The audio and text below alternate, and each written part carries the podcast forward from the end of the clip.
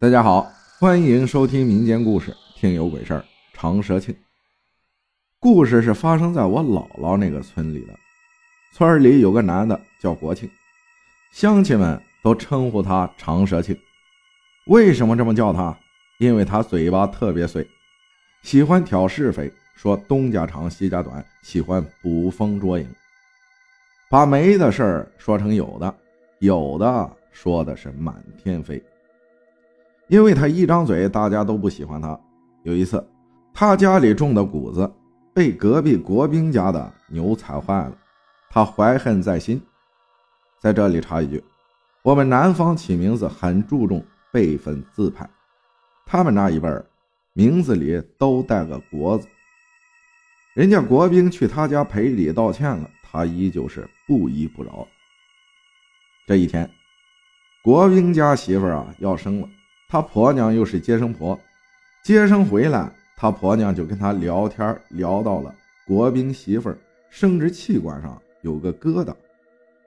这本是夫妻之间瞎聊之事，结果第二天他到处跟人说，国兵媳妇跟他有一腿。因为知道他什么德行，大家听听就过了。没想到他来劲了，说国兵媳妇啊，那个地方有疙瘩。在哪儿哪儿多大什么颜色？说完是洋洋得意。大家一听他说的有板有眼，不信都不可能了。一时间，传言是满天飞。大家都知道国兵媳妇儿跟他有染，明里暗里说国兵媳妇儿是个荡妇，不知羞耻，勾搭男人。国兵听到这事之后啊，竟然相信了，回家把媳妇儿吊起来打。婆婆也是各种恶毒语言，百般虐待。可怜国兵的媳妇儿百口莫辩呀，在这一天夜里，抱着出生还没几个月大的娃娃，就往自家的井投井自尽了。从那儿以后，晚上人们经过那一口井，都好像听到了呜呜的哭声，声音由近及远，如泣如诉，好不凄凉。一些火力低、体质不好的人，还能隐约看到井边坐着一个女人，手里抱着一个孩子，一动不动。国庆这边见到自己闹了这么大动静，一个好好的家庭被他无端的破坏，女人孩子都死了，还听乡亲们说，国兵的媳妇就在他家附近走动徘徊。国庆开始变得神经兮兮的。某日中午，正在屋门前扫地的国庆，像发了疯似的扔下扫把，一步蹦上了房顶，在房顶上又哭又笑，还说自己死的好惨呀，自己是被冤枉的。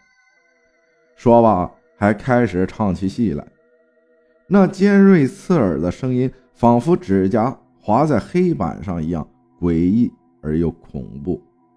那扭捏的步子。把瓦片上踩的是咯吱咯吱响。南方乡下房子都是挨着一排排的，人们看着国庆闹出这么大动静来，都吓得惊呆了。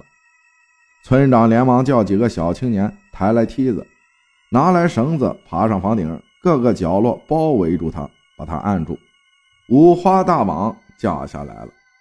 村里的长辈懂行的知道这是上身了。叫来村头的李大嫂，李大嫂的职业就是跟土地公公沟通的媒介。跪在村里土地爷牌位前，不停的祷告，嘴里还不停的念着什么，打了几次都不成功。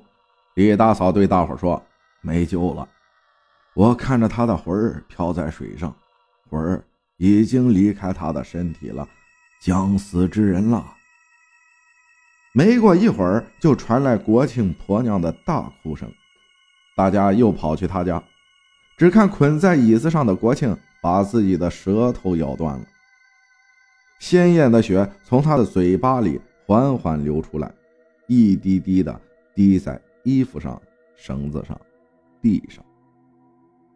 后来村里没人想再帮国兵说亲，让他再结一个。十里八村的姑娘听说他喜欢打婆娘，没一个愿意嫁给他。再后来就孤独终老了，姥姥说她那会儿小，才几岁，跟着大家跑进跑出的，看到国庆咬舌死后，一个女人从他身体走出来，一下子不见了。感谢娜分享的故事，自古都是啊，舌头底下压死人呐。谢谢大家的收听，我是阿浩，咱们下期再见。